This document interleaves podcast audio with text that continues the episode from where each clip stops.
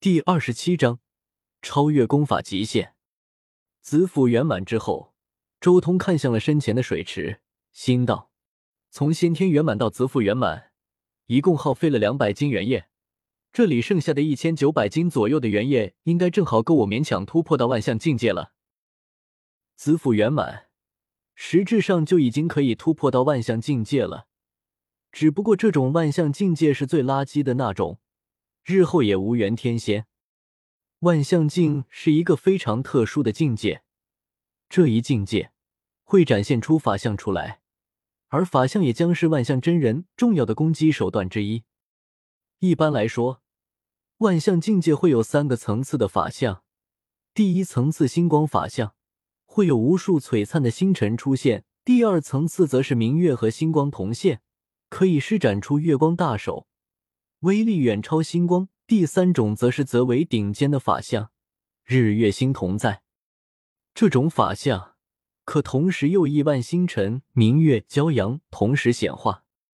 也只有这种层次的法相，才能在万象境圆满的时候蕴养出明月中、月吐出、骄阳中、金乌现的最顶尖法相。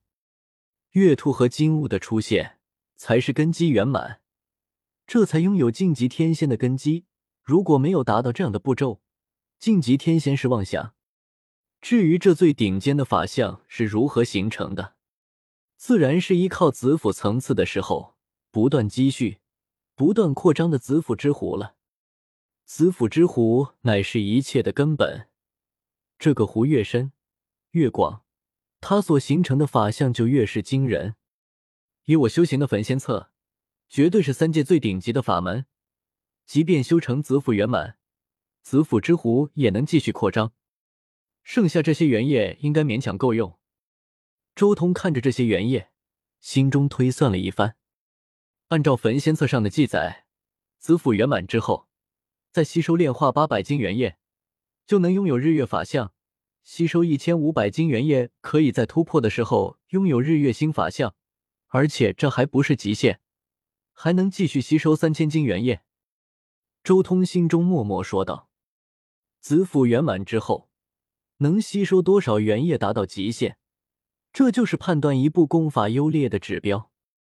当然，功法理论上的极限，并不是每个人都能达到的。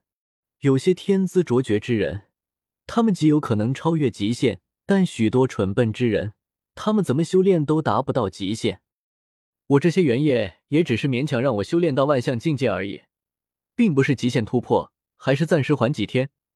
等我将这套聚灵阵法再一次改良，提升到天阶层次，再一次提升效率，就可以突破了。周通沉吟下来，随即再一次停下修行，而是转而开始推演阵法。仙府之中的黄毛大熊和黑色老牛看到这里，也松了口气。黑色老牛道。我还以为他要一口气冲进万象境，终究还是稳住了。要不然一日时间从先天圆满冲入万象，那也太过害人了一点。这小子心大的很，他自然想要子府境圆满再突破。如今他这里的元液不够，他肯定不会就这么突破的。他现在在推演阵法，肯定是想要更进一步了。黄毛大熊惊叹道。只是没想到，他如今的阵法都有如此惊人的实力。是啊，那阵法九卷我也看了，虽然是一位散仙留下来的阵法典籍，但我感觉他对阵法的研究已经有些超越阵法九卷上面的内容了。黑色老牛也惊叹道：“他将那人阶的阵盘与地阶的阵旗结合起来，并且辅以其他阵法，如今这阵法都要接近天阶的阵法了。”就在周通子府圆满之后。他顺利的将这里的阵法推演至了天阶层次，阵法炼化原液的效率一下子又是翻倍的成长，每天至少有二十斤的原液产生。时间悠悠，转眼间又是半年时间过去，六千斤原液应该可以开始突破了。周通立即盘坐下来炼化原液，他的子府之湖不断的扩张，扩张，再扩张。子府之湖不断的侵占子府空间中的虚无空间，越发壮大，同时他的子府也越发稳固。当他炼化了四千五百斤原液之后，周通发现他还没有达到极限。果然还没有达到极限。以我对火星之道的感悟，我已经超越功法的极限了。周通没有多想，继续炼化原液。超越功法的极限，至少需要做到两点：第一，身体素质超强，使得他的子府天生就强大无比。这一点，神魔炼体强者占据了巨大的优势。神魔炼体越强越厉害。第二，本身对功法所走的流派有着极深的大道感悟，感悟越深，根基越厚。但超越功法极限之后。周通炼化原液的速度也越来越慢，子府扩张的速度也越来越慢，子府的虚空也越来越凝滞，似乎在阻止子府之湖的扩张。轰隆！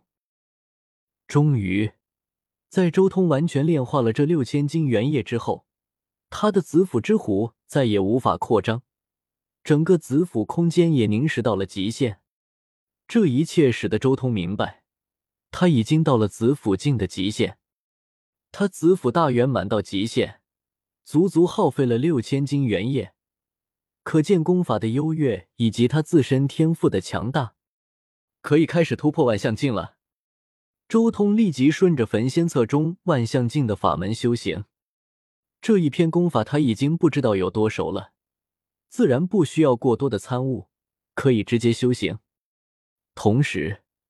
他的子府也开始震动了起来，开始了巨变。终于要突破万象境了，他还不到两岁啊！仙府之中的老牛感叹：“六千斤原液才达到极限，他已经超越焚仙册中所记载的极限。